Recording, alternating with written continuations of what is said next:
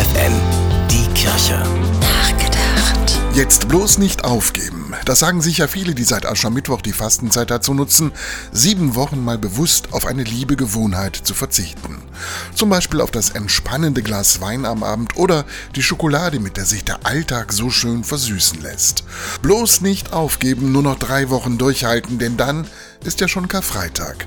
Und Ostern steht vor der Tür. Und wer bis dahin durchhält, ja, der kann wirklich stolz auf sich sein. Doch für all die, die schwach geworden sind, sich doch ein oder zwei Gläser Rotwein gegönnt haben, nur nicht resignieren. Ihr seid nicht allein, denn die absolute Perfektion, die ist selten. Scheitern gehört zum Leben, das lehrt schon die Bibel. Gerade jetzt, kurz vor Ostern, da liest man in der Bibel, dass Petrus Jesus verleugnet hat, dass Judas ihn sogar verraten hat, dass Thomas ein Zweifler war. Niemand ist perfekt. Was bleibt, ist die Chance für einen Neubeginn, nachdem man gescheitert ist.